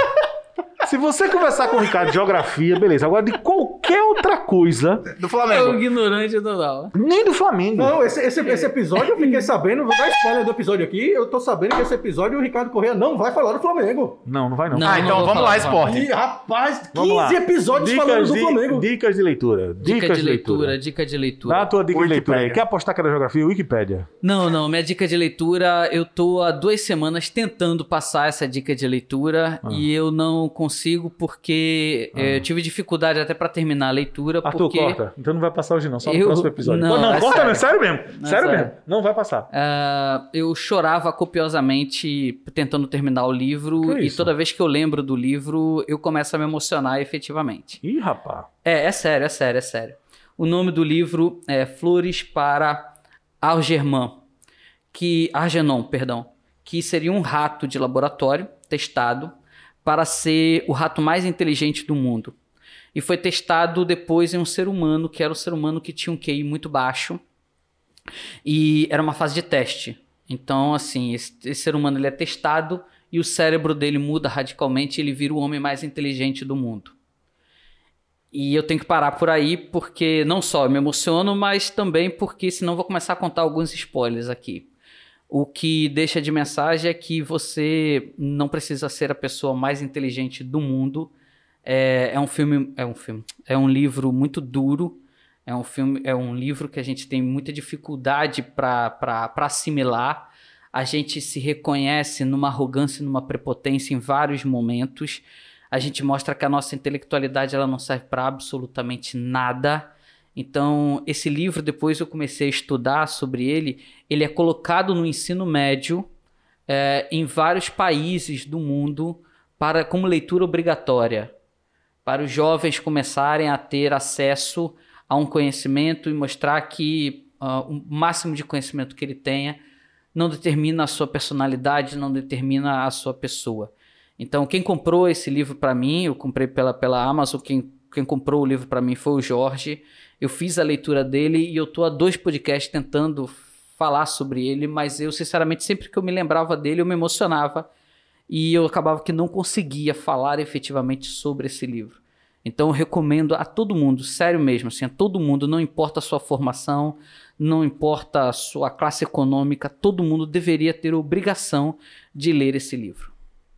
É isso. Eu não sei nem o que falar. Nós somos muito pequenos mesmo, né? Xancha, dica de leitura. Minha dica de leitura é um livro também sensível, mas em, em outro aspecto, que é um livro que eu gosto bastante. Foi um dos primeiros livros que eu tive acesso à poesia e me apaixonei por esse, por esse autor. é um livro do Paulo Leminski chamado Toda Poesia, que é um livro de coletânea das poesias É, na dele. verdade, é, é a coleção da Companhia das Letras de tudo que ele escreveu mesmo. Caprichos Exato. e relaxos, é tudo. Tudo Exatamente. em Esse livro aqui, eu, eu tive acesso a ele, acho que no- quando eu entrei na, na universidade. E foi um momento também muito importante para mim, é, que foi na universidade que eu tive acesso à leitura. Foi pela primeira vez que eu fui na biblioteca, foi pela primeira vez que eu ouvi músicas que eu não tinha acesso, conversei sobre coisas. Inclusive, a, a universidade me ajudou a me transformar a- assim radicalmente, né? Eu acho que se hoje eu tenho um mínimo de leitura e de conhecimento de mundo, eu agradeço a universidade não só pelas aulas, mas também por ter conseguido viver a universidade como um todo. É por isso que se chama universidade. Exatamente. E consegui quebrar um pouco também do meu preconceito e da, homofobia que eu tinha de achar que poesia é negócio, enfim, de. de, de, de De viado, isso, de né? viado, de levar a, a sua, a sua sensibilidade seria algo negativo, não falar sobre isso. Eu acho que esse livro me ajudou bastante. É um livro que eu tenho lá. É o meu livro de cabeceira, de vez em quando eu li alguma coisa, tal, não sei o quê. Até lembrando dele aqui para indicar, vou voltar a ler, porque poesia é. Toda leitura, né? Mas poesia é muito interessante. Às vezes você lê em um determinado momento, aquilo faz um sentido, e você lê em um determinado. Em outro momento, aquilo tem outras coisas que lhe chamam a atenção. É um livro que vale muito a pena. É um livro do Paulo Leminski. Essa é a minha indicação de hoje, toda poesia. É um livro top. Minha indicação é Rainer Marie Hilke, Cartas a um Jovem Poeta. Se você quer despertar a sensibilidade dentro de você, veja este romance admissível, este pequeno romance, um marco histórico na literatura mundial, Cartas a um Jovem Poeta, do Hilke, beleza? Aí, leia também um, um útero do tamanho de um punho, que eu já indiquei aqui, da Angélica Freitas. Bom, Boa. Vamos, vamos em frente, senhoras e senhores. Vamos falar Vamos. agora sobre esporte. O homem se empolgou. Agora ligou. Cinco. Ligou, ligou, ligou. Tá, tá já que eu apostei no Flamengo? Eu pensei né? que a Cinco, música era cinco, outra. cinco, cinco. Eu pensei que a música era... O negócio é o seguinte, Xanxa. Eu pensei que seria O que, que você queria falar sobre Fórmula 1? Eu Cinco, tenho uma cinco, teoria. cinco, Fórmula 1 cinco. não é esporte. Vamos, vamos, vamos, vamos começar polêmicas. Polêmica, hein? Só se fala de outra coisa nos bairros da cidade. Exatamente. Que problemão que nós 1, temos agora para Fórmula discutir 1 nesse É podcast. um negócio chato do cacete. Chato Eu vou bancar o Ricardo agora. Fórmula 1 é chato pra cacete. Eu gosto de Fórmula 1. Eu, Eu, gosto. eu gostava quando tinha o Senna. Eu gostava quando tinha o Senna porque o Galvão me fez gostar. Mas depois do Rubinho. Sabe onde é que eu parei de gostar de Fórmula 1? Quando naquela corrida do Kleber Machado narrando o Rubens Barrichello. Hoje não, hoje, Hoje não, não. hoje sim. Hoje sim, ali eu disse. Quem tem o melhor carro não ganha, o melhor piloto. Quem tem o melhor carro ganha, o melhor piloto não ganha. E se você for o melhor piloto com o pior carro, você não ganha. Se você for o melhor piloto com o melhor carro e não tiver o aval da equipe para ganhar, você não ganha. E você pode ficar uma carreira inteira no segundo colocado. Se bem que o Rubens Barrichello é um E cara hoje tá muito- dominando Isso, Stock Car. e isso Não, só não, aconteceu não, não. depois do Senna. De- Porque então, o Senna não diferente. essa viagem. Mas aí, Era tem o, mas aí tem o Piquet também, velho, que era foda. Mas veja, ah, sem desmerecer o Rubens Barrichello aqui, que é um grande piloto, Sim. isso todo mundo sabe. Eu vou Mas falar a dele Fórmula também. 1 é um negócio chato do cara. Não, Não, não acho. nos não carrinhos? Mas, eu mas tudo prefiro- bem, vamos lá. Vá, homem negativo. É, eu poderia falar dos 5 a 1 de ontem, o Flamengo massacrando aí, mas eu não quero falar sobre isso não, porque eu acho que nós temos Até um porque evento... massacrar o Corinthians na atual situação é tipo o CRB ganhar do Operário. Então, É tipo 5 contra 1. cinco Então contra nós um. temos, nós temos um evento, acho que no mundo esportivo, bem mais interessante para ser discutido, porque Lewis Hamilton a, é, empatou com o Michael Schumacher em número de vitórias, tendo uma quantidade de grandes prêmios menor do que Schumacher. Então a tendência é que quando ele tiver o mesmo número de grandes prêmios que o Schumacher teve na sua vida, que ele possa ter um número de vitórias ainda maior ele possivelmente chegará à mesma quantidade de títulos que Michael Schumacher e possivelmente ele irá ultrapassar o Michael Schumacher. Claro que isso ainda é especulação, porque a Fórmula 1 ela é muito dinâmica, ela pode se transformar rapidamente. Ah, o que eu quero destacar, na verdade, é que você tem, ah, pela primeira vez na história, um piloto negro e um piloto negro, negro que se destaca tanto dentro da pista como fora. Então, Lewis Hamilton ele demorou muito para apresentar as manifestações sociais que ele apresenta hoje. Inclusive, ele dá declarações públicas de que ele é contra a construção do, do eh, autódromo no Rio de Janeiro. Que está para ser construída e, e, colocar no Rio de Janeiro o Grande Prêmio Brasil de Fórmula 1 e tirar de São Paulo. Sabe quem fez voltar para São Paulo? Luiz Erundina, quando era prefeito de São Paulo, fechou o acordo é. para voltar para Era São no Paulo. Rio de Janeiro, Era em Jacarepaguá. São Paulo e depois é, agora o Rio de Janeiro está pleiteando de novo a volta. Está para ser construído um autódromo e ele é contra devido ao impacto ambiental que vai gerar a construção desse autódromo. Não só é, é essa mo- movimentação ambiental, mas ele tem sido é, extremamente humilde também em uma série de situações. Na última vitória, que ele empatou com o Schumacher, o filho do Schumacher deu o capacete do Schumacher quando ele atingiu a vitória também de número 91. E Lewis Hamilton poderia pegar aquele prêmio, aquele presente, que era o capacete do Schumacher, ter entregue para sua equipe e ter subido ao pódio. Ele subiu ao pódio com o capacete do Schumacher e na hora lá da apresentação ele levantou o capacete do Schumacher. O Lewis Hamilton ele não nega para ninguém que ele é muito fã do Schumacher e principalmente que ele é muito fã do Senna. Tem um documentário da Mercedes em que eles vão visitar ah, o museu da McLaren. E aí no museu da McLaren eles veem um carro do Senna. E aí o Lewis Hamilton pede para entrar no carro do Senna. E o Lewis- Hamilton fica admirado como ele conseguia correr com aquela tecnologia. Então ele olhava a tecnologia de dentro do carro do Senna e falava como é que ele conseguia fazer aquilo com esses instrumentos apenas dentro do carro. Então são coisas absurdas. Então essa humildade dele mostra que nós estamos diante o que na minha opinião é o maior piloto de todos os tempos. Então por isso que hoje eu não vou falar do Flamengo, eu vou falar do que se apresenta atualmente como o maior piloto de todos os tempos de Fórmula 1, o Lewis Hamilton. Boa, Ricardo. Eu, eu venho acompanhando um pouquinho isso aí e eu estava até querendo falar também. Eu agradeço por você ter falado. E é, isso está me trazendo a vontade de voltar a assistir a Fórmula 1. Esse posicionamento dele, tanto dentro como O, fora. o Lewis Pronto. Hamilton tem uma personalidade Bacana. interessante. Inclusive dizer, agora sim tem um campeão de verdade. Na minha Ele, é- ele, é- ele tem uma personalidade interessante, porque tem gente que foi campeão da Fórmula 1 e você nem lembra o cara. O cara é Damon É. Hill, Nico Rosberg. Nico Rosberg. Os caras são sem sal e sem açúcar, meu irmão. O campeão chuchu, tá ligado? Não tem gosto de nada. O pessoal gosta de chuchu aí vai ficar ofendido comigo, vai ter a revolta do chuchu no podcast aqui. Mas chuchu não tem gosto de nada mesmo, tá ligado? Tem uns campeões muito chuchu na Fórmula 1, tá? Mika Hakkinen, tá? uns campeões. Eu gostava mais quando na Fórmula 1 tinha uns campeão brejeiro, assim, uns caras desbocado, tipo Nigel Mansell, que era todo atrapalhado e foi campeão da Fórmula 1, tá ligado?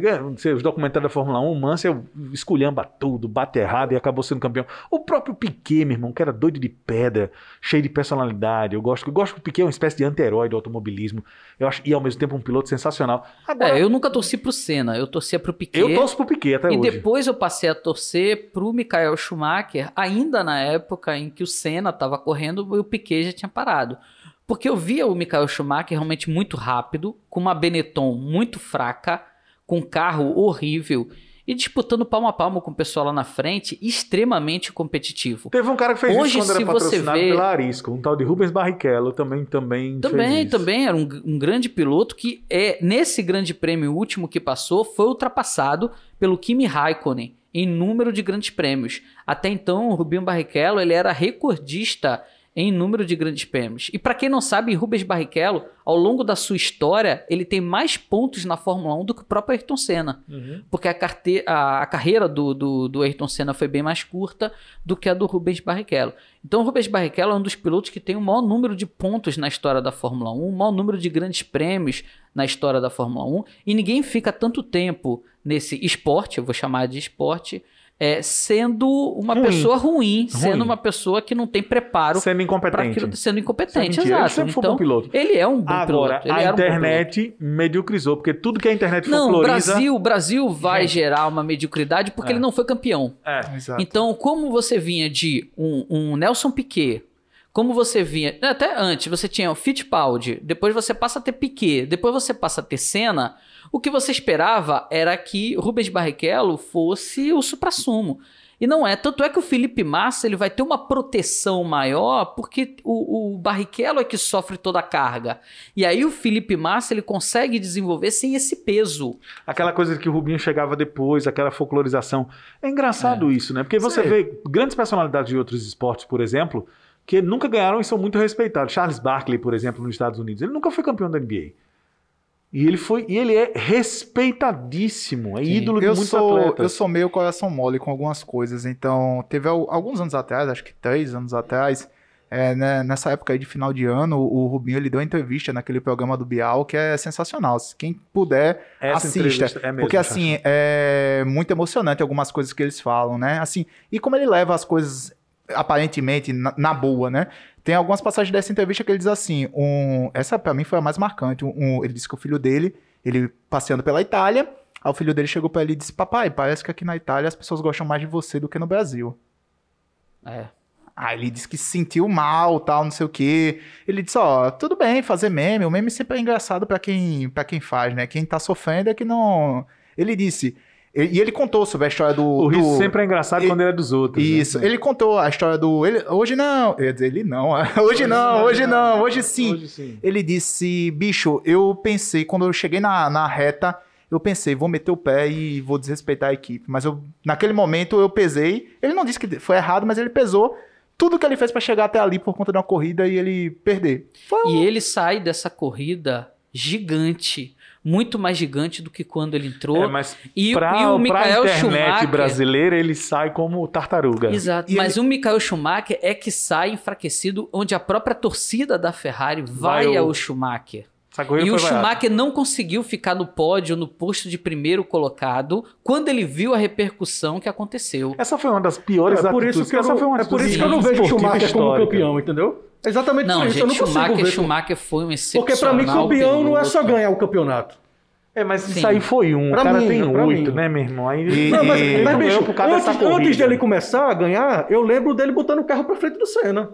Mas, meu irmão, maneira- Fórmula 1 tem mas- isso. mas Não, não- não, não, mas, mas não mas Fórmula 1 é isso. Não, mas não era- Fórmula 1 não é isso. Se você maneira- pega essa última corrida que o Lewis Hamilton venceu, cara, o Bottas mete o carro pra cima dele na primeira curva. E o Exatamente. Bottas é o companheiro de equipe dele. E eles só não bateram porque o Lewis Hamilton recuou e depois o Bottas passou, ficou boa parte do tempo do circuito na frente e teve um problema nos boxes, por isso que o Bottas não venceu essa corrida. Fórmula 1 sempre foi isso. O Senna foi campeão mundial atravessando o Alan Prost.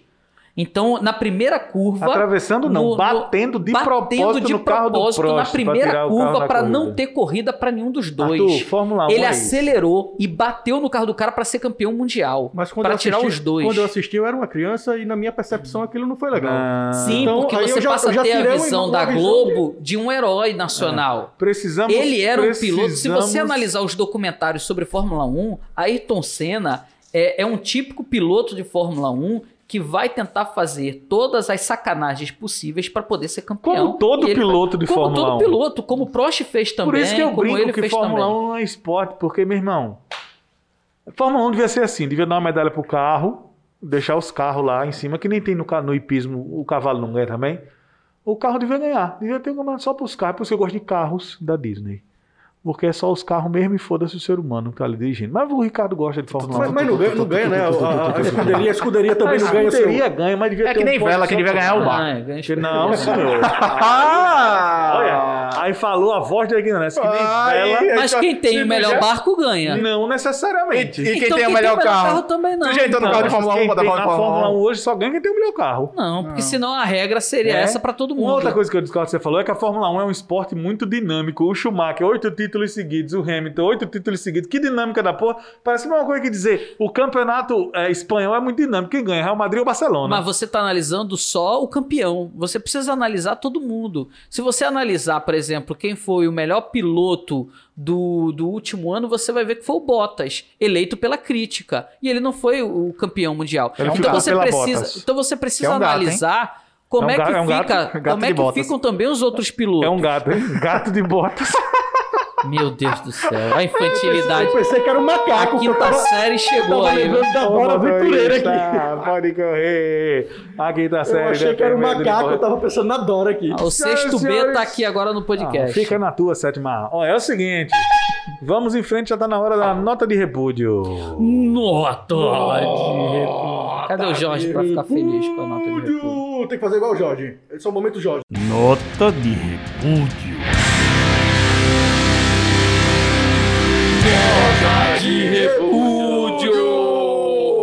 Eu quero ver a desgraça. Começa aí, Chachão. A minha nota de repúdio ela é semisséria. Semi-séria. É uma reflexão que eu fiz essa semana. Eu não sei se está acontecendo nas redes sociais de vocês também. Ah. Todo mundo tem o direito de votar em quem quiser, certo? Hum, Ponto. Vai. Mas a minha nota de repúdio é algumas pessoas que.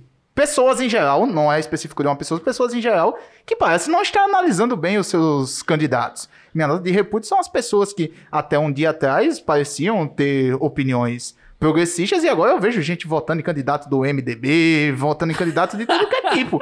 Gente, tem que ter critério. Ou você tá num campo, você tá no outro. Não sei se tá acontecendo isso na rede social de vocês. Tanta gente que tava do, parecia estar do lado de cá e agora tá em carreata de, de, de- de político fisiológico. Gente, Eu sou o Bolsonaro. eleição, eleição de, de, de, de município, ela também não, não tá no contexto diferente de eleição nacional, não. Vamos ter critério aí, né? Vamos ver quem vai votar. Eu sou Bolsolula. O- Mas o- a- a como, como galera é esse acaba- negócio de político fisiológico? Como é? Não entendi. Não. Político Fisiológico. é? fisiológico é Explica aquele, que, mim. é aquele político que faz fisioterapia, entendeu? Aí ele é fisiológico. Exatamente. É aquele que tá no físico. Tá? É É, aquele que tem físico. É o Collor. analogia com merda mesmo. Não. Mas não é. Mas pode ser. Quando o Collor era presidente, que ele fazia a culpa e tal, ele era um político fisiológico. boa. Entendeu? Boa. É porque Tá, as pessoas ok. se identificam mais com os indivíduos do que com o partido. em que está Exatamente. E aí complica tudo. E aí por isso é que você não tem avanço Mas os nenhum. partidos também não tem coerência entre eles. É. Né? Os partidos também, meu irmão, é cada coligação aí de. Então, é isso, é isso. Verdade. de calabresa com chocolate na mesma pizza, porra. Porque a Exatamente. população não reconhece Não dá isso pra como cobrar do nada. indivíduo isso. Não, então, porque também a população não reconhece essas coligações como algo negativo ou positivo.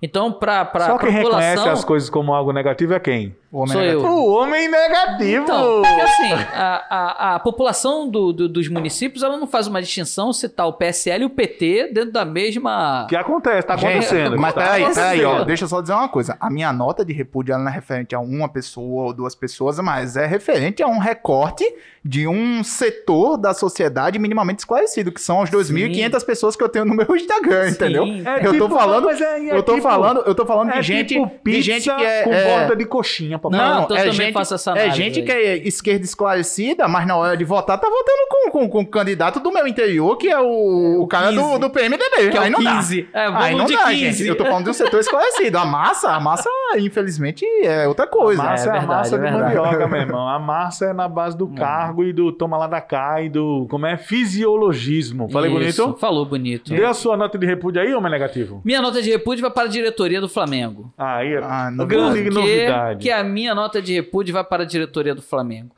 O Flamengo, não sei se vocês acompanharam o futebol nesse final de semana, Não. ganhou de 5. 5 a 1 no Corinthians.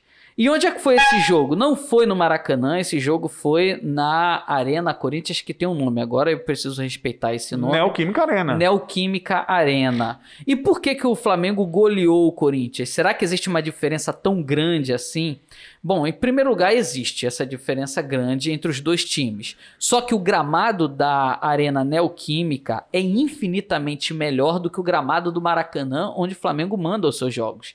Então, por isso que o Flamengo é considerado o melhor visitante. Melhor para ele, pior Ah, para a grama joga sozinha agora. a grama ajuda o futebol rápido do time do Flamengo. A E a grama do Maracanã não está ajudando esse futebol rápido do Flamengo e tem uma justificativa para isso. Sim. A diretoria do Flamengo, ano passado, quando estava alinhada ao governo federal e o governo federal alinhado ao governo estadual do Rio de Janeiro, o governador deu a concessão do Maracanã a Flamengo e Fluminense. Então, Flamengo e Fluminense cuidaram do estádio de uma maneira em geral, incluindo o gramado. Então, o gramado era um tapete sempre molhado para a bola poder circular mais rápida e isso ajudou o Flamengo a ser campeão de tudo aquilo que ele ganhou.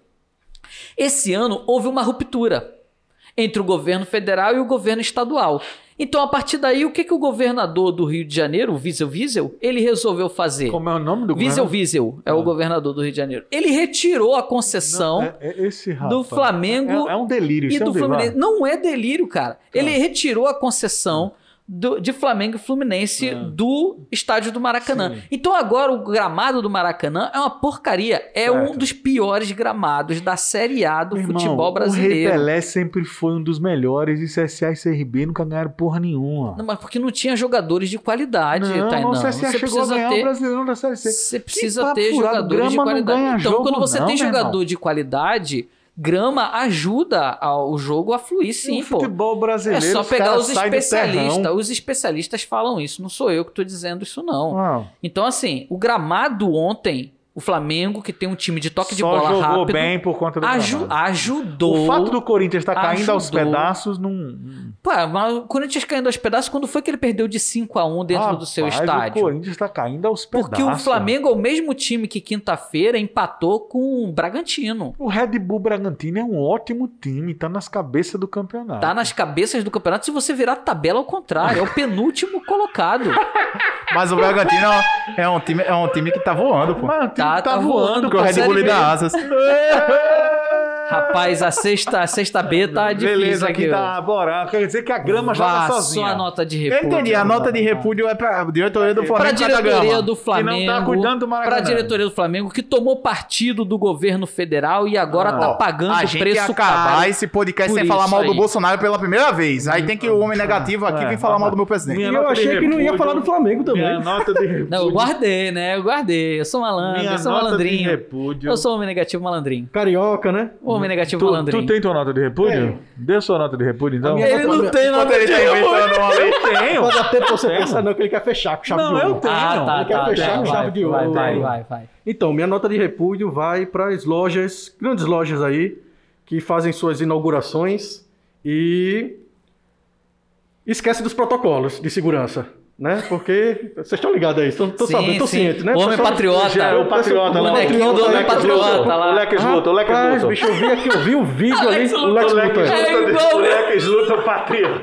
O Lex Luthor de Blumenau, Santa Catarina. Eu vi o vídeo daquela inauguração, cara, e assim, Absurdo. doeu no coração ver ele batendo nos vidros, Ah, né? Incentivando assim, né? E o Como que que, que tá, que tá esperava? botando fogo mesmo na lenha, na fogueira, botando fogo, tacando álcool a 70, gasolina, diesel e o escambau pra deixar a galera enlouquecidamente pegando Covid. E a galera pegando Covid no Pará, que ele liberou o show, pô, foi tudo pro Pará. E aí eu tava assistindo um comediante paraense esses dias, e aí o cara soltou essa, né? Ele fez, ah, eu fui tentar entender por que, é que o povo do Pará caiu nessa história daquela forma, né? Tão grandiosa.